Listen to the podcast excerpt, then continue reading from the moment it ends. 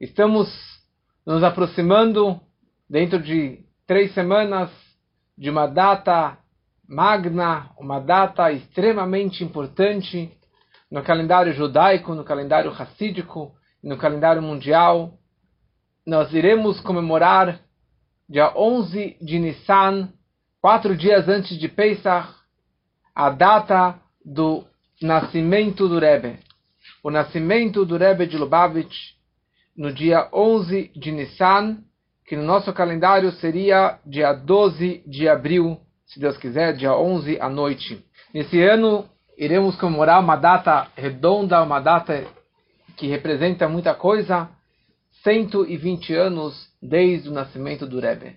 Então, por isso, eu pensei em criar esse curso, falar sobre o Rebbe, histórias desconhecidas, conceitos polêmicos que muitos questionam e muitos simplesmente por, por ignorância questionam ou criticam. Então eu achei justo, como um presente para o Rebbe, para essa data tão especial, fazermos essas três aulas e talvez uma quarta aula sobre o Rebbe. Então, primeiramente, hoje iremos falar sobre Rebbe ontem. Ontem eu quis dizer como o início da vida do Rebbe, o nascimento do Rebbe, o Rebbe como criança, como que ele nunca foi criança, na verdade, a infância, o casamento do Rebbe, e na verdade eu queria discutir hoje sete tópicos. Primeiramente, essa aula está sendo feita em elevação da alma de uma pessoa muito querida, Chaya Iter Achel Bat Feige, que hoje à noite, 20 de Adar 2, é o Yortzeit dela. Se alguém tiver interesse em fazer um shiur em inovação da alma, é só falar comigo também no particular. Eu queria falar hoje sobre o Rebbe, descrever um pouquinho de como que o Rebbe era um ser humano, digamos, normal, mas não para nos compararmos com o Rebbe, mas para refletir e pensar e analisar sobre a grandeza do Rebbe. Pois tem muitos e muitos pontos e histórias sobre a personalidade do Rebbe, sobre a infância do Rebbe que nós não conhecemos. E para mim também foi muita novidade todas essas esses estudos que eu acabei fazendo e eu me baseei praticamente em áudios, em aulas do grande rabino Yossi Paltiel. Vamos pegar hoje sete ideias sobre o Rebbe. Sete pensamentos. Número um, o Irat Shamaim, o temor a Deus, a reverência aos céus que o Rebbe tinha. A modéstia e o recato do Rebbe. Como que o Rebbe é introvertido e preferia ficar sozinho. Como que o Rebbe é uma pessoa extremamente intelectual e todas as suas ideias e seus pensamentos. Como que o Rebbe se via na dinastia da família Schneerson, que vinha lá desde o Alter Rebbe, e a sua ligação com seu sogro, o orgulho que ele tinha de ser o genro do Rebbe anterior e o orgulho que o Rebbe anterior tinha de ter o nosso Rebbe como seu genro. E por último, um pouquinho sobre a esperteza do Rebbe, a esperteza do Rebbe. Vamos tentar analisar um pouquinho esses sete tópicos. Primeiramente, a base é o seguinte: dia 11 de Nissan, do ano 5662 ou 1902, em Nikolaev, na Ucrânia, o Rebbe nasceu. O Rebbe nasceu dos seus pais, dois grandes tzadikim, Levi Yitzhak Schneerson, que ele era um grande, grande Mekubal, cabalista, que tem inúmeros e inúmeros livros de explicações dele sobre o Zohar e sobre a Torá em geral. Pai dele, ele era a quarta geração do Tzemach Tzedek, do terceiro Rebbe de Chabad, que ele, por sua vez, era o neto do Alter Rebbe. Ou seja, o Rebbe era filho de Rebbe Levi Yitzchak, que era descendente do, do terceiro Rebbe, do Tzemach Tzedek, que era neto do Alter Rebbe. Então ele tinha essa dinastia é, real de todos os Rebeim de Chabad, que tinha realmente algo muito, muito importante. Por outro lado, a mãe do Rebbe era a Rebbe Simchana, uma pessoa também de uma família muito especial, muito racídica. Eram duas pessoas muito elevadas. E eles tiveram três filhos, e o seu primogênito era o Nasurebe, o pequeno Menachem Mendel. E agora estamos, em breve, comemorando 120 anos dessa grande data do nascimento do nosso Rebbe. Falar um pouquinho sobre o Irat Shamayim do Rebbe, obviamente que é difícil de escrever em todos os mínimos detalhes, mas algumas ideias só para podermos imaginar de quão grande era a reverência do Rebbe em relação a Deus. Eu tenho em casa uma foto do Rebbe com cabelo comprido como uma criança. A gente sabe que até os três anos de idade a criança não corta os cabelos até o Opshern, até os três anos. E obviamente que o Rebbe também fez isso. E tinha uma foto do Rebbe com o cabelão, cabelo assim longo, encaracolado. Eu tenho em casa essa foto. Era uma foto muito antiga, tiveram que fazer uma, uma montagem, porque eu acho que só tinham meia foto, mas de qualquer forma, mostraram para o Rebbe essa foto. Quando o Rebbe já era Rebbe. E o Rebbe pegou essa foto e rasgou, cortou essa foto. E perguntaram, mas por que o senhor fez isso? E Rebbe falou, porque nessa foto não dá para ver a minha kippah. Se você coloca a kippah um pouquinho mais para trás, e principalmente um cabelão desse, então, não apareceu, na hora que o fotógrafo fez a foto, não apareceu a minha kippah. E eu não aceito ter uma foto minha sem uma kippah. Vamos começar a primeira coisa. Kippah não é uma, uma obrigação, não é uma mitzvah da Torá.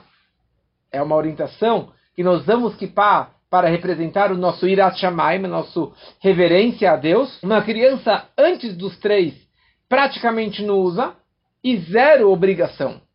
Só que o Rebbe no momento que ele nasceu, os seus pais receberam uma carta do Rebbe da época, que era o Rebbe Rashab, que era o pai do Rebbe anterior, orientando o Rebbe Levi que é Rebbe Tzimchana, de como lidar com este bebê.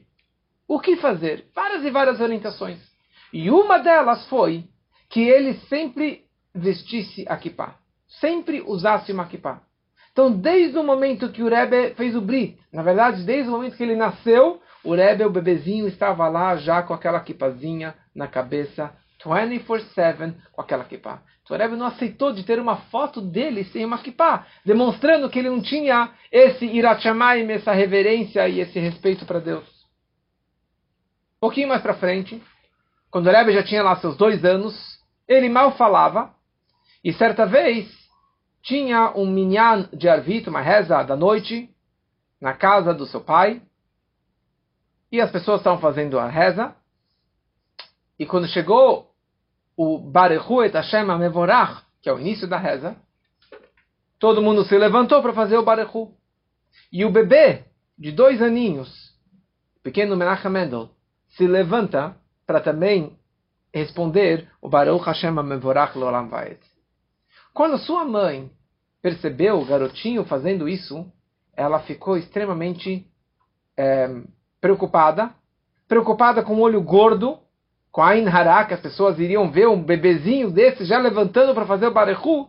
Ela foi lá, pegou o garoto e não permitiu mais que ele participasse naquele momento das rezas. O cuidado do Rebbe com as mitzvot, em geral, era ao extremo que isso representa um grande Irat Se você é meticuloso e cuidadoso com as mitzvot, com as mais importantes, até os mínimos detalhes e os costumes judaicos, os costumes racídicos e costumes da família, para ele era algo extremamente importante. Por exemplo, o tefilim do Rebbe sempre foi um tefilim muito especial, mas no momento que ele casou, acho que foi naquele momento que ele casou, o seu sogro o Rebbe anterior presenteou o Rebbe com quatro pares de tefilim. Quatro pares? Sim. Existe um tefilim, que é o que todo mundo coloca, e se não coloca, deve colocar, todo homem judeu após o Bar Mitzvah, que é o tefilim do Rashi. Depois, muitos costumam colocar também um segundo tefilim, que se chama o tefilim do Rabbeinu Tam, que assim é uma orientação do Rebbe e de muitos é, Sfaradim depois do casamento, muitas pessoas colocam depois do casamento, mas a orientação do Rebbe do Chabad é de colocar a partir do Bar Mitzvah ou dois meses antes do Bar Mitzvah, já colocamos o segundo par de Tfilim, que é o Rabbeinu Tam. Agora, os grandes tzadikim, petit comitê, pouquíssimas pessoas no mundo colocam mais dois pares, que é o Ravad, o Raived, e o Shimusharaba. São mais dois pares que, na verdade, altera na, na ordem das quatro parshió, dos quatro pergaminhos que se encontram dentro do Tfilim. Que é um capricho maior. E o Rebbe anterior presenteou isso ao Rebbe com Tfilim da Kot, que seria a melhor qualidade. E o Rebbe falou, mas para mim eu não preciso... Tipo, é, será que eu estou nesse nível? O Rebbe anterior falou, sim, com certeza você está nesse nível de usar os quatro pares de Tfilim. O Rebbe sempre fez aquilo de uma forma muito recatada. Ele colocava no seu escritório e ninguém é, percebia, ninguém via o Rebbe colocando esses quatro pares de Tfilim. Certa vez, quando que o Rebbe estava na Rússia comunista, na Rússia soviética, ele estava num trem junto com a sua mãe, fugindo de uma guerra, extremamente perigoso. E quando amanheceu, o Rebbe se levanta, ele era um jovem, solteiro, o Rebbe se levanta e simplesmente começa a colocar o tefilim no meio do vagão, cheio de, de SS, cheio, cheio de KGB, cheio de policiais, cheio de guardas, arriscando a sua vida e a vida da sua mãe. E a mãe ficou extremamente preocupada. Naquele momento, Goyim, homens russos, não judeus, se levantaram e criaram uma parede humana ao redor do Rebbe, protegendo que ninguém avistasse, que ninguém percebesse o Rebbe colocando o tefilim. Olha só a situação da, da, proteção que o Rebbe teve, quer dizer, o, o, a forma que eles acabaram protegendo o Rebbe. Mas não tinha questão, eu preciso colocar o tefilim e que se danem os comunistas, eu preciso fazer a minha mitzvah. No meio da guerra, assim, estou falando histórias não cronologicamente, mas são várias histórias conectadas com essa ideia do Irat Shamayim do Rebbe. Em algum momento o Rebbe saiu de Paris e ele teve quando que quando que Hitler e Marchamol eles começaram a entrar em Paris, o Rebbe teve que fugir de Paris com a sua esposa, com a Rebbe Tzimchayamushka, e eles foram para mais para o sul, para Vichy, no sul da França. Estava chegando a festa de Sukkot. E nós sabemos que Sukkot nós pegamos as quatro plantas, as quatro espécies, e a mais importante, a mais cara, é o etrog, que é aquele limão siciliano. E o, o, o etrog mais caprichado, que esse é o costume do Chabad, é o etrog que vem de Janover, o etrog que vem da Calábria. Na Calábria, que é na Itália. E esse costume, na verdade, isso vem desde Moshe Rabbeinu, que Moshe Rabbeinu também fez questão de pegar um etrog da Calábria. O Rebbe sai de Vichy cruza algumas fronteiras no meio da guerra, extremamente perigoso. Ele vai até Calábria, pega lá um etrog, cruza as fronteiras de novo e volta até Vichy, feliz da vida com aquele etrog maravilhoso da Calábria, para poder cumprir uma mitzvah com maior capricho. Isso que é o Rebbe. Pesach está chegando. E ele estava lá em Vichy também precisava de matzah precisava de matar para ele, para a família e para muitos judeus, números, milhares de judeus que estavam lá refugiados de guerra. E o Rebbe se arriscou e conseguiu, de uma maneira ou de outra, conseguiu caixas e caixas de matzot para si e para todos os judeus que estavam ao seu redor. E logo que ele conseguiu aquelas matzot, a sua primeira preocupação foi: e o que eu faço com o maror? A, raiz forte. Como que eu vou conseguir aqui um maror? um raiz forte. Só uma coisa interessante, que o maior não é uma mitzvah da Torá, é uma obrigação dos sábios, não é obrigação da Torá, não é algo tão importante. Mas o Rebbe fez questão de conseguir também o maior, a raiz forte, para o Seder de Pesach. O Rebbe sempre jejuou. Não sei quando que ele começou a jejuar, mas ele jejuava todos os dias, não só de segunda e quinta, não só nos jejuns que todos os judeus jejuam, o Rebbe jejuava todos os dias da semana, menos no Shabbat e Yom Tov, até a hora de Mincha. Sabe o que é isso? Quando que a Rebbetzin percebeu isso, a esposa do Rebbe percebeu isso, ela ficou indignada e escreveu para o sogro, para Leivik, falando a indignação dela que o marido não come, não é normal isso daqui. E o Rebbe recebeu uma carta do seu pai, um telegrama, dando uma bronca nele, e depois o Rebbe ficou indignado. O que, que a Rebbe foi, a Rebbe foi dedurar, delatar ele para o pai? E o Rebbe, e o Rebbe Levi falou, não, eu que pedi para ela, para, pelo teu bem, pelo teu bem-estar. Mas isso que era o que o Rebbe fazia o dia inteiro. Nós temos as coleções das cartas que o Rebbe escreveu. Isso se chama Igrot Kodesh. O Rebbe anterior também tinha milhares e milhares de cartas que ele escreveu durante a sua vida. E também tudo está impresso, ou grande parte. Só que tem uma diferença na, no título da carta, da forma que o Rebbe escrevia e que o seu sogro escrevia. O Rebbe Levi Yitzhak, quando escrevia uma carta, desculpa, o, o, o, o Rebbe o Rebbe anterior, quando escrevia uma carta, ele escrevia elogios e elogios no título. A pessoa, o nome dele, o rabino, o líder comunitário, uma pessoa maravilhosa, uma pessoa da bondade, uma pessoa de compaixão, blá blá blá blá blá. Já o nosso Rebbe, ele era mais recatado, mais enxuto, quer dizer, uma frase, a pessoa, o rabino, o presidente, o primeiro-ministro de Israel e assim por diante. Mas tem uma expressão que o Rebbe anterior se referia ao seu genro, ao Rebbe, que essa frase, ou esse é, elogio, digamos assim, ele só escreveu sobre duas pessoas.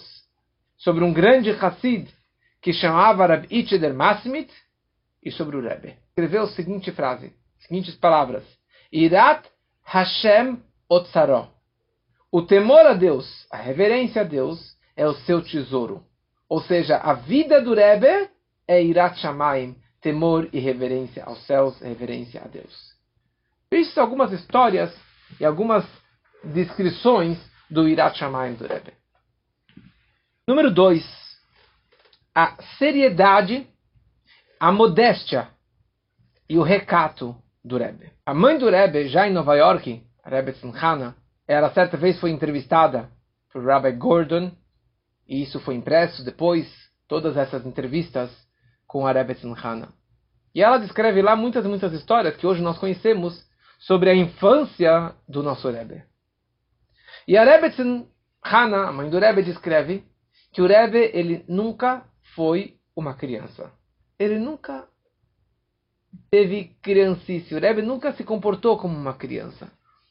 Uma, uma descrição disso, uma história, quando ele estava morando em Nikolaev, na Rússia, que o Rebbe nasceu lá, na Ucrânia, na Rússia, hoje muda uh, onde que é, se pertence à Rússia, à Ucrânia, 1905, e estava tendo uma guerra entre a Rússia e o Japão, aquela grande guerra, 1905. Nessa guerra, teve muitos ataques, para variar, contra os judeus, e teve muitos pogroms e muitas eh, bagunças contra os judeus, que na verdade esses pogroms, que eram os bárbaros que faziam, era programado e patrocinado pelo próprio governo russo. Como agora também os Cheches não foram co contratados pelo Putin. Então, é os Cheches, mas na verdade é o governo que está contratando esses bárbaros para matar, saquear, estuprar e fazer e, e destruir tudo. E eles faziam isso aqui também contra os judeus. Em algum momento, as mulheres e as crianças foram orientadas para se esconder num, num basement, em algum lugar assim, para se proteger. E eles precisavam ficar em silêncio absoluto porque era perigo de vida. E obviamente você tem lá bombas, você tem lá é, é, perseguições, você tem situações como essas. E as crianças normalmente começam a espernear, começam a chorar, e começam a gritar, e começam. E era perigo de vida. E o Rebbe ele tinha quatro aninhos. Quatro anos. E tinha lá dezenas de crianças chorando. E ele tinha idade para também entrar debaixo da saia da mãe, ficar lá é, chorando com a mãe. O Rebbe se levanta, e vai para a primeira criança e fala: O que, que você precisa? Dá para ele uma bala. Ele dá para o segundo um abraço. Para o terceiro, ele dá uma boa palavra. Para o quarto, ele contou uma história, juntou as crianças, contou uma história, contou uma piada e conseguiu acalmar todas aquelas dezenas de crianças, que muitas delas eram mais velhas do que o próprio Rebbe. O Rebbe nunca foi uma criança. Sempre foi um líder. Essa calma e essa paciência do Rebbe o Rebbe assim falou que o Rebbe nunca brincava. O Rebbe nunca brincava. E que ele foi ao Heider, o Rebbe próprio falou, eu fui para o Heider, eu fui para a escola com as crianças, mas eu nunca brincava. Tinham duas classes. Uma classe com todas as crianças e uma segunda classe que era só a classe dele. Porque o nível do Rebbe era totalmente desproporcional a todas as outras crianças. E sempre muito sério, muito fechado, muito recatado.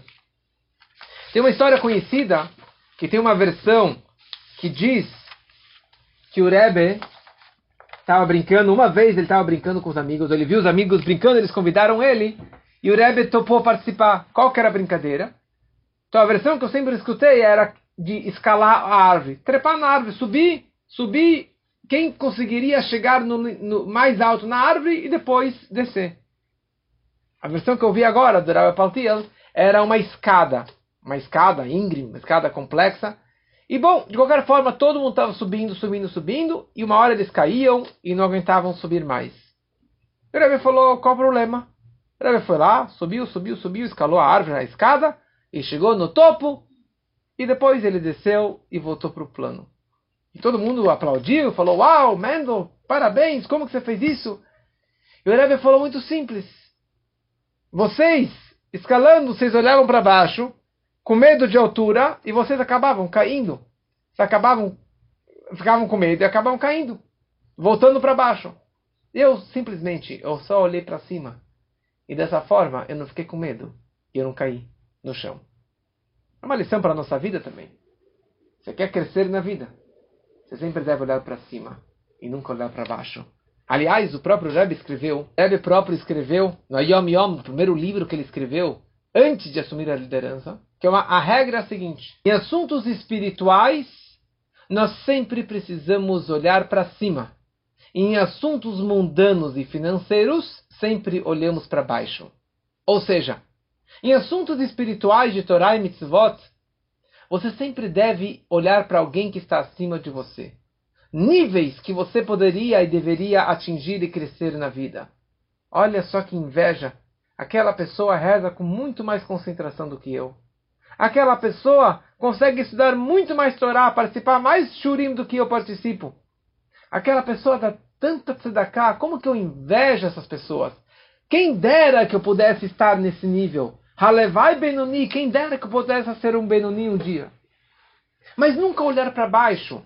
Porque se você olha para baixo para alguém que está que é menos religioso do que você, que faz menos do que você, mais menos tzedakah, reza menos, você vai falar, bom, eu já coloco o tefilim, eu já vou na sinagoga uma vez por ano, eu sou mais judeu do que aquele lá que nunca vai na sinagoga. E dessa forma você se acomoda. E isso é um crime. Olhe sempre para cima. E dessa forma você vai continuar crescendo e escalando e nunca vai cair. Em assuntos mundanos, financeiros, materiais, você sempre deve olhar para baixo e não para cima. Você fala, uau, Graças a Deus que eu tenho um carro. Meu vizinho não tem nenhum carro. Baruch Hashem que eu tenho filhos. Meu primo não tem filhos. Baruch Hashem que eu tenho emprego. Olha quantas pessoas desempregadas. Baruch Hashem que eu tenho este salário. Quantas pessoas que ganham muito menos do que eu. Graças a Deus que eu tenho saúde. Olha as pessoas que têm menos saúde do que eu. Mas nunca olhar para cima e invejar o cara que tem um carrão, que tem um mega apartamento, que tem aquela mansão, que faz aquelas mil viagens e que tem aquele mega salário. Não. Sempre olha para baixo e agradeça a Deus por aquilo que você tem. Não inveje aquilo que você não tem. Essa modestia do Rebbe, essa modéstia do Rebbe, foi sempre assim. Quando o Rebbe estudou na faculdade em Berlim, na Alemanha, ou quando ele estava em Sorbonne, em Paris, na França, o Rebbe fez na França, ele estudou engenharia, engenharia elétrica. 1947, o Rebbe estava lá, ele estudava o dia inteiro, faculdade. Como falarei semana que vem, por que o Rebbe fez faculdade? Obviamente que o Rebbe não foi simplesmente aprender aprender engenharia e aprender matemática, mas o Rebbe tinha uma missão espiritual em Sorbonne e aonde que ele pisava. Mas de qualquer forma, o Rebbe estava lá, participava das classes, das aulas mínimas que ele precisava participar, E voltava para casa, estudava a Torá a noite toda, estudava a Torá o tempo todo livre. Ele sempre entrava na sala de aula em Surban com uma Gemara, com um livro de Torá. Quando ele chegava em casa, ele tinha muitas lições de casa, certo? Homework para fazer. Ele pegava tudo, dava para Rebbetzin, para a esposa dele, que não estava na faculdade. Ela fazia as lições de casa, que ela também tinha uma capacidade máxima, conhecimento não só de Torá. Ela respondia tudo. E o Rebbe ficava lá, lendo, estudando Torá a noite toda. E durante todos aqueles anos que eles moraram em Paris, o Rebbe e a Rebbe moraram num estúdio, num um apartamento caixa de fósforos. Eu já morei no apartamento estúdio, é, é um pouquinho maior do que um estúdio. Tinha um quarto e uma sala. O Rebbe morava no estúdio que não tem nem quarto nem sala, é só um estúdio. E ali eles ficaram durante vários anos. Quando os Hassidim perceberam essa pobreza essa situação tão precária no Rebbe, na Rebbetzin, um Hassid foi lá, alugou um apartamento mais decente, mobiliado, e deu a chave para Rebbetzin, falou, aqui está a chave, por favor, vamos fazer a mudança de vocês para lá, para um lugar mais decente. Era tão apertado onde eles moravam, que quando o Rebbe precisava estudar, ele precisava de um stand, certo, de um púlpito, onde apoiar os livros, não tinha espaço. Ele pegava, pegava uma caixa de madeira, de metal, uma outra segunda caixa de pé em cima, e ali que ele, apo ele apoiava o livro. Olha só a situação do Rebbe. O Rebbe de Lubavitch. Então esse Hassid deu uma chave de um apartamento novo para eles mudarem. Ela falou, eu preciso falar com meu marido. Depois de uma semana eles se reencontram e ele pergunta, e aí, já mudaram? E ela falou, meu marido não aceitou com hipótese em hipótese nenhuma em fazer essa mudança. Talvez porque o dinheiro vinha do sogro dele e ele não queria usar esse dinheiro para ter um conforto maior, um luxo maior. Para quem já foi para Nova York, no nosso grupo ou em outras viagens, aliás, se Deus quiser, teremos voltaremos esse ano em Elul, é, véspera de Rosh Hashanah, faremos a nossa viagem ao Rebbe. Então já podem colocar aí na agenda no mês de setembro, faremos a nossa viagem tradicional para o Rebbe, conhecer todos os lugares mais sagrados. Então, quem já visitou a casa do Rebbe na President Street, você entra lá e você não acredita como que o Rebbe e a Rebbe se mandaram lá. Você entra na cozinha, você tem geladeira que nem no museu se encontra mais. Geladeira do século passado. Um fogão de 200 anos atrás o azulejo que nem a minha bisavó tinha. Tudo simples, sem nenhum luxo. Se você não foi, próxima vez que você for para Nova York, vá lá no Brooklyn e você precisa agendar e dessa, dessa forma você pode visitar, só para você ver um pouquinho assim de quão recatado e a modéstia que o Rebbe tinha.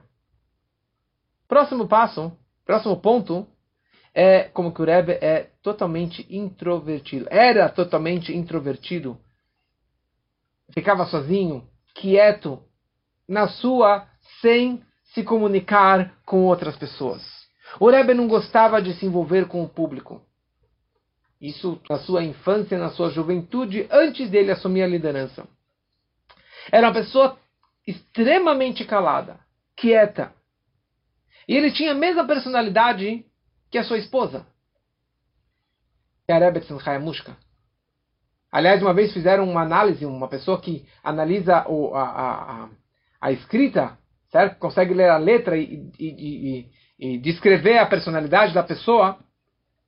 Ele pegou escrita do Rebbe e da Rebbe e falou são duas pessoas extremamente idênticas.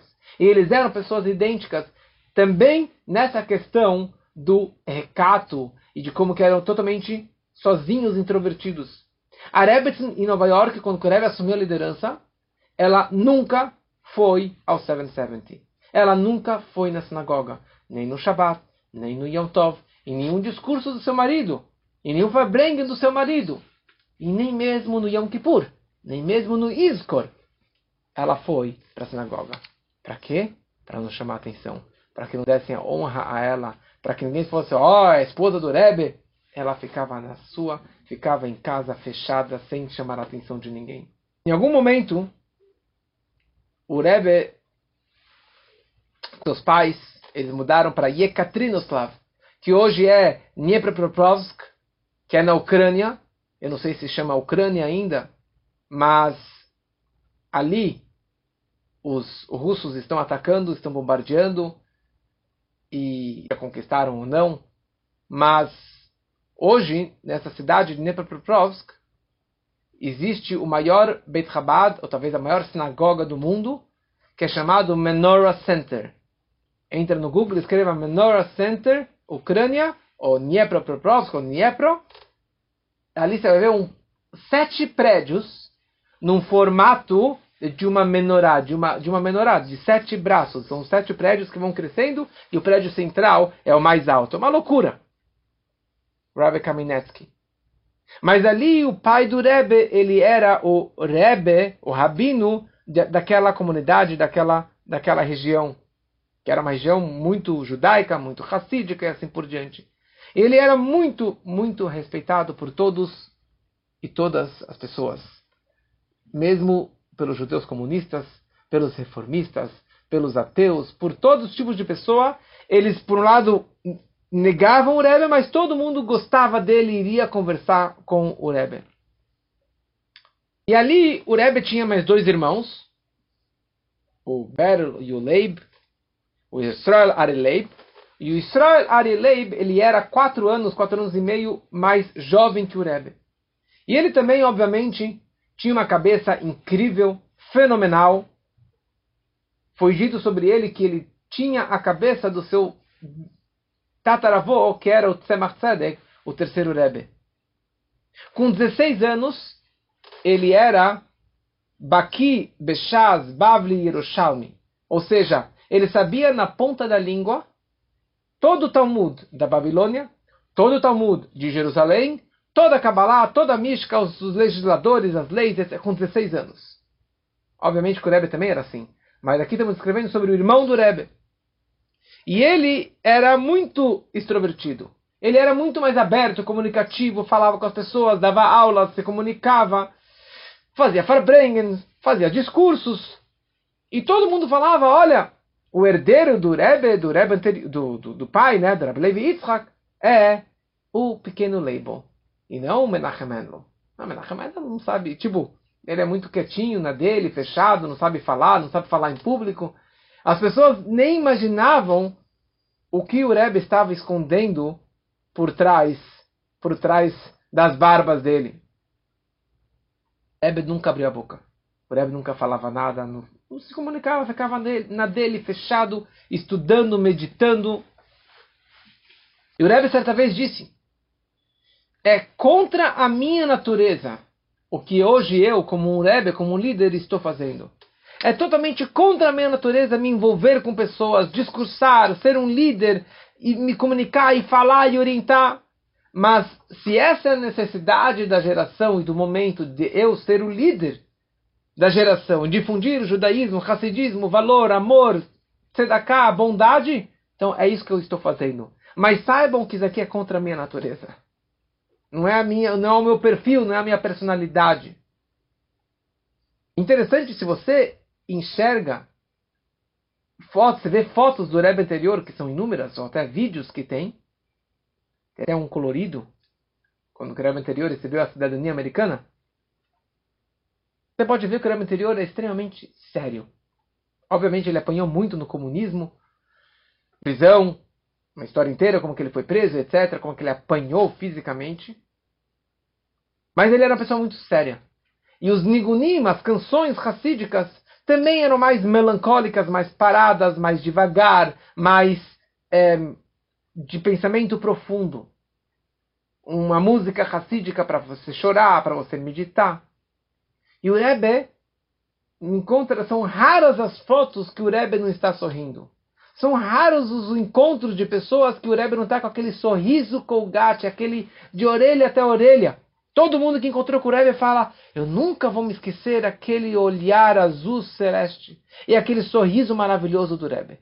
Isso ninguém nunca esquece. Não era a personalidade dele, mas ele trabalhou para ser um verdadeiro líder com essa alegria, com essa felicidade e transmitindo esse amor e essa felicidade para todas as pessoas que tiveram contato por carta ou, com, ou, ou encontraram fisicamente com o Rebbe. Próximo passo é a ideia de quão intelectual o Rebbe é e as ideias do Rebbe. Como eu disse, o Rebbe Leivik, o pai do Rebbe, ele se comunicava com todos os tipos de judeus. Reformistas e até acadêmicos e, e médicos, cientistas, matemáticos, e todos amavam ele. Certa vez veio um matemático, um crânio da Ucrânia, encontrar com o Rebbe Levi Yitzhak.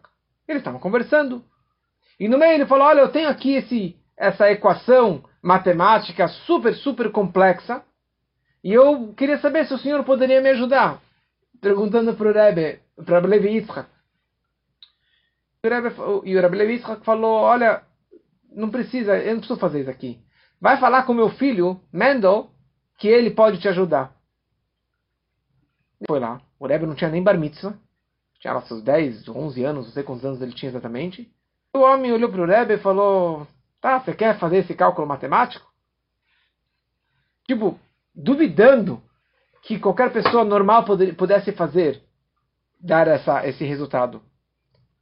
Passa meia hora e o Rebbe volta com o papel todo preenchido, com todos os cálculos, e deu para o homem. O homem não deu bola porque ele não acreditou que o Rebbe tivesse alguma capacidade de responder essa equação. Ele colocou na pasta dele e foi embora. Chegou em casa, ele quase jogou no lixo. Ele falou: Sabe o que? Deixa eu dar uma olhada nesse papel. O que, que esse garoto já conseguiu fazer? Ele começa a ler. E ele ficou boca aberta. Ele não acreditou. Ele começou a ler, fez todo o cálculo. Ele viu que o Rebbe conseguiu resolver a equação matemática super, super, super complicada. E ele, tão assustado, ele ligou para o Rebbe Levi Yitzchak e falou: Uau!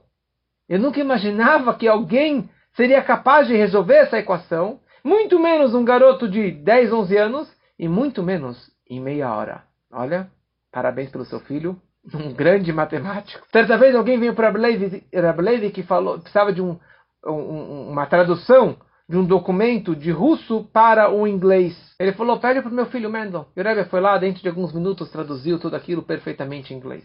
Aliás, é conhecido, meu pai sempre me contou isso, que o Rebbe competia com seus irmãos quem iria aprender um novo idioma mais rápido. Quem saberia mais línguas mais rápido.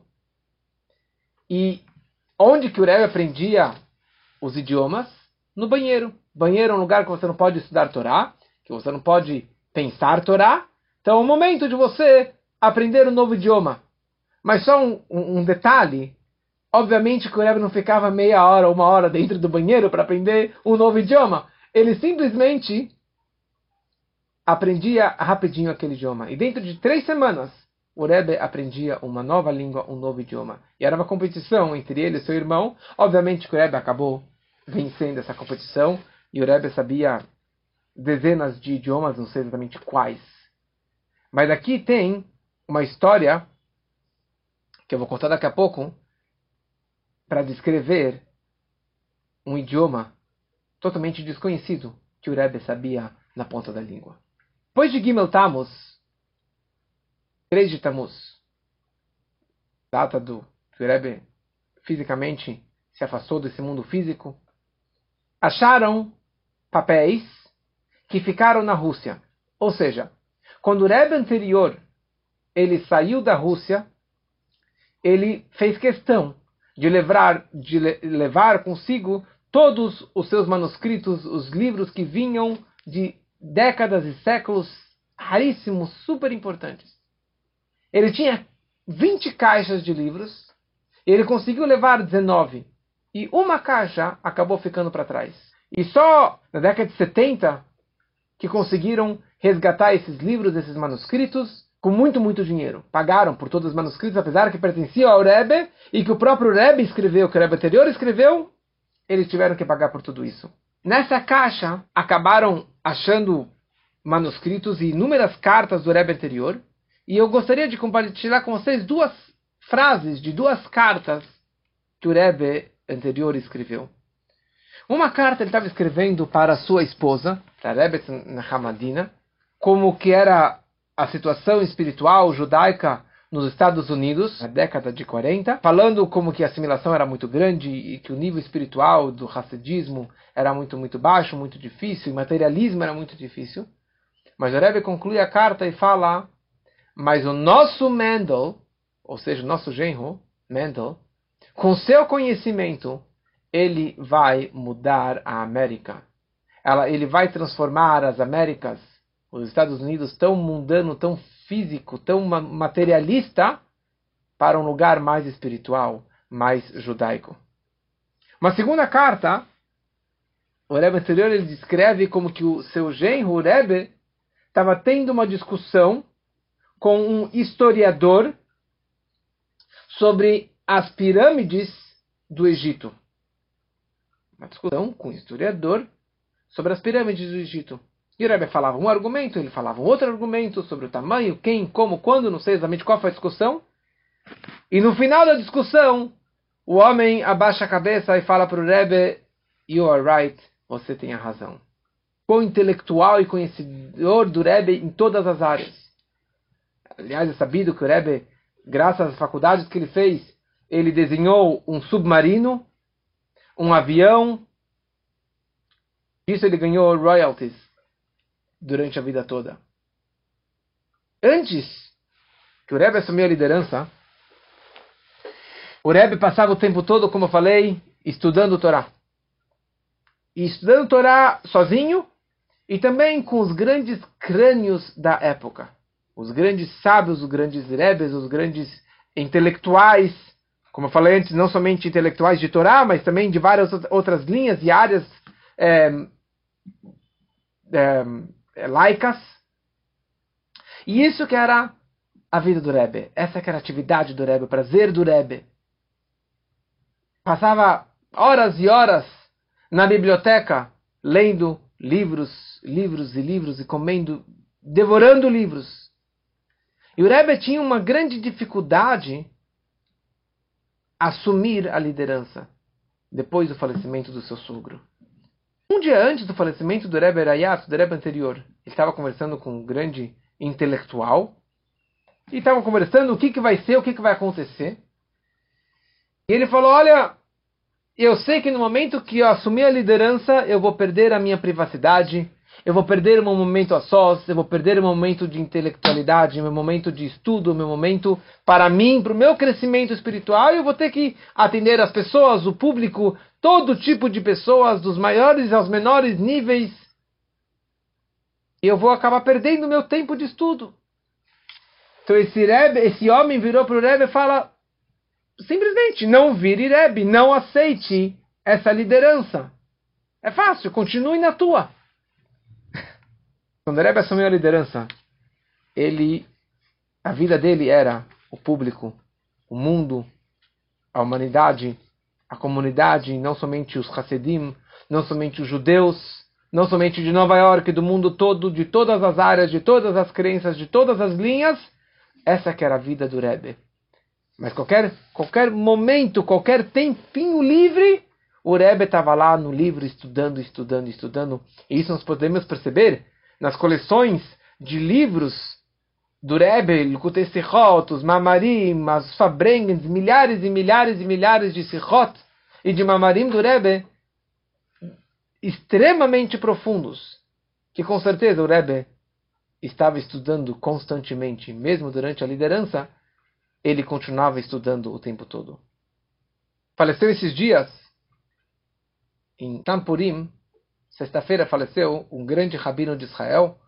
Com certeza todo mundo viu nas notícias.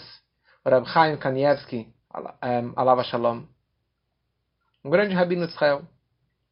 E ele conta a seguinte história. Na verdade, quem conta é o rabino Segal, que acaba uma história que acaba envolvendo Rab Chaim Kanievski. Lá para trás, nos anos 80, tinham dois Hassidim não Chabad, que eles estavam escrevendo, o, reescrevendo o livro do, do Rabbi Milizensk, que era um grande tzadik, contemporâneo do Alter Rebbe, aluno do Magid, o, o livro tão conhecido que chama Noam Elimelech. Eles estavam escrevendo Mare Mekomot, certo? No rodapé, escrevendo a fonte de cada ensinamento, de cada frase, da onde que vinha. Que é algo muito, muito profundo. E chegou um ponto lá, uma ideia, não vou entrar nos detalhes agora, que eles não souberam achar a fonte dessa frase que o que o que, que dizia no livro, que o Elimelech Melisés dizia. Eles foram em Israel para todos os rabinos, Rashei Yeshivot, todos os Rebeim, os Tzadikim de Israel e do mundo, pedindo para eles a fonte dessa frase. Entre eles, eles foram no Rav Chaim Kanievski. E ele falou, porque essa frase dizia que vinha do Rambam, do Maimonides. Ele falou no Maimonides, no Yad HaZakar não consta, no Pirusha Mishnayot não conta, não consta, no Chovat Alavavot não consta, não está escrito no Rambam. Desculpa, deve ser um erro, alguma coisa assim. E finalmente eles viajaram até Nova York e deram o livro de presente para o Rebbe, nos dólares, naquele domingo dos dólares. E eles falaram: Olha, nós não conseguimos achar uma fonte deste assunto do Rambam, onde que consta no Rambam? E o Rebbe simplesmente tirou da manga e falou, consta na introdução do Perusha Mishnayot, do Rambam, do Maimonides, ali consta exatamente essa explicação, do Horayot sei lá o que mais, consta lá. Eles não acreditaram, foram lá, pegaram o livro do Maimonides, e estava escrito exatamente essa frase lá, essa explicação. Eles ficaram abismados, não acreditaram. E eles voltaram para o Chaim Kanievski e contaram para ele que o Rebbe de Lubavitch simplesmente tirou debaixo da manga, aqui ó, tá aqui. Tipo, parece que ele estudou isso aqui ontem. E ele ficou também assim, impressionadíssimo. Ele falou, eu sabia que o Rebbe de Lubavitch é um grande Gaon é um grande crânio, um grande erudito da Torá. Mas desse tamanho, dessa altura, eu não sabia que ele era. Mas ele pediu sigilo, ele pediu que ninguém falasse essa ideia ainda para frente. O contato que o Rebbe tinha com o Rogachover, que era o maior crânio do século passado.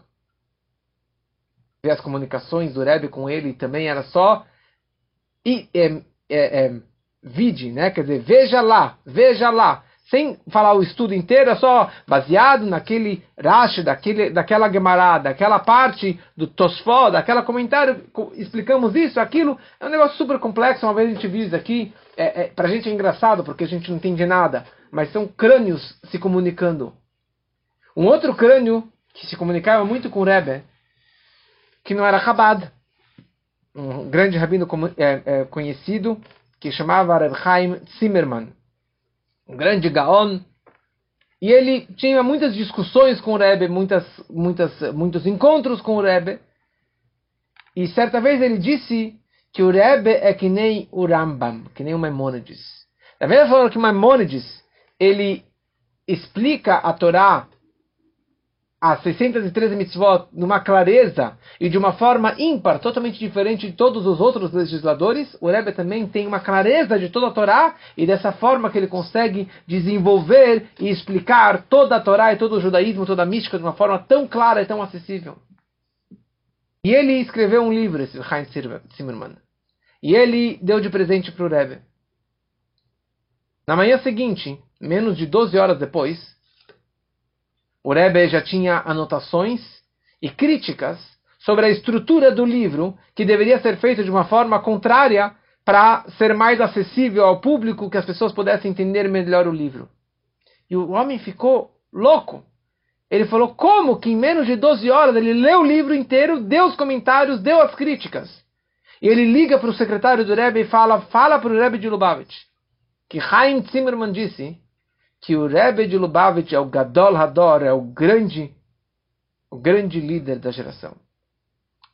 Grande cientista russo, Branover, foi para Israel e etc. Tinha muitos contatos com o Rebbe. Ele certa vez, o Rebbe corrigiu um dos seus artigos.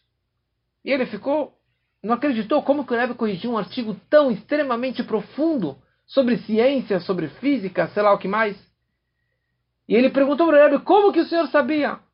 E o Rebbe, na simplicidade dele, falou: Olha, eu me baseei num artigo que você escreveu e me deu 15 anos atrás, que isso contradizia a esse teu artigo de agora.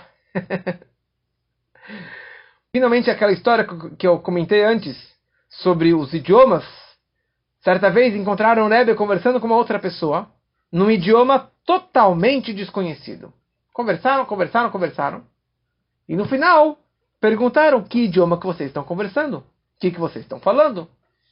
E eles falaram, e o Rebbe falou, nós estamos conversando no, no grego original.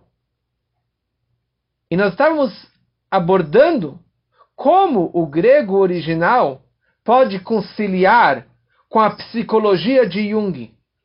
Ou seja, um idioma de dois milênios, o Rebbe tentando adaptar isso com toda a psicologia de Jung, não sei exatamente como que funciona isso, mas só para a gente entender um pouquinho da, de quão intelectual o Rebbe é.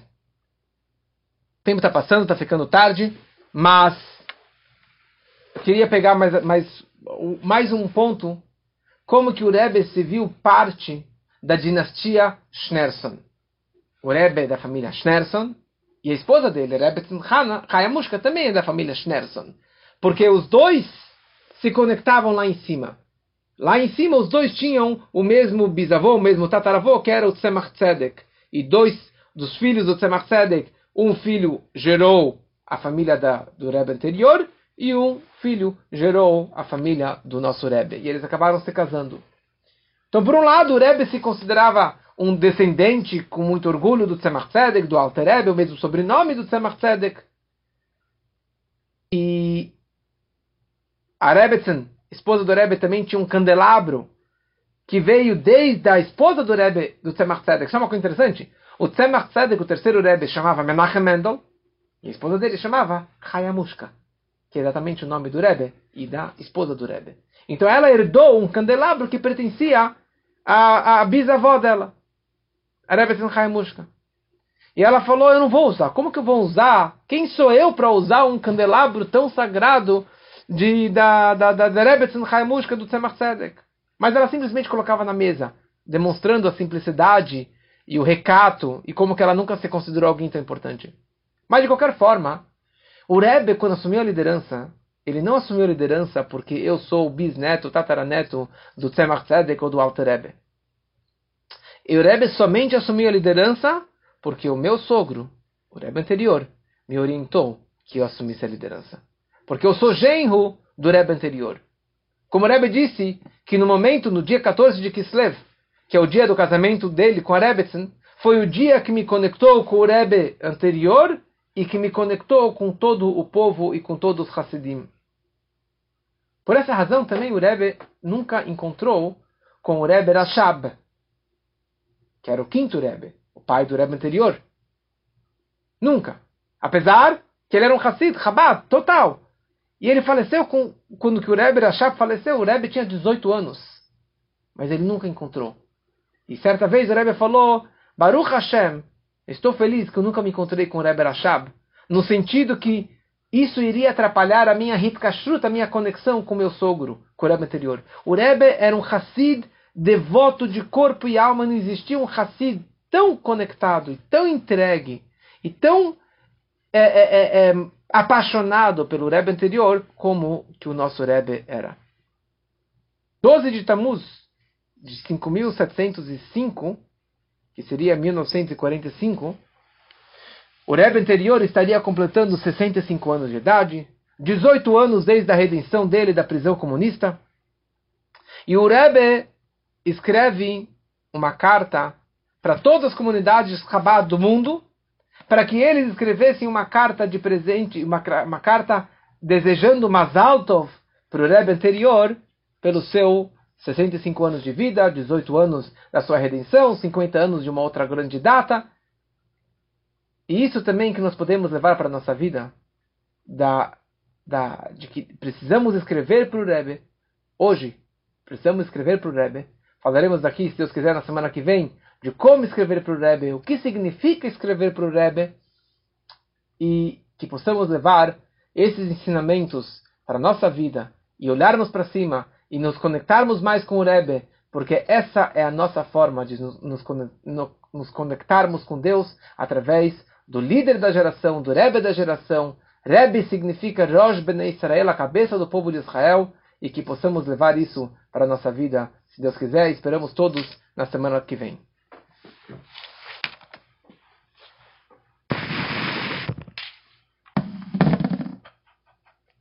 Muito bom, estamos aqui. Podem abrir o microfone, podem escrever no chat e se alguém tiver alguma pergunta, podem se comunicar por aqui. Muito bom. Fala, Ricardo. Boa noite, do Rabat. É proibido os racidistas É, então, semana que vem eu falei que semana que vem eu vou explicar um pouquinho melhor sobre isso, tentar explicar um pouquinho. Quem sou eu para explicar o porquê o Rebbe fez? Mas não há uma, uma proibição. É, pelo contrário, o Rebbe orientou inúmeras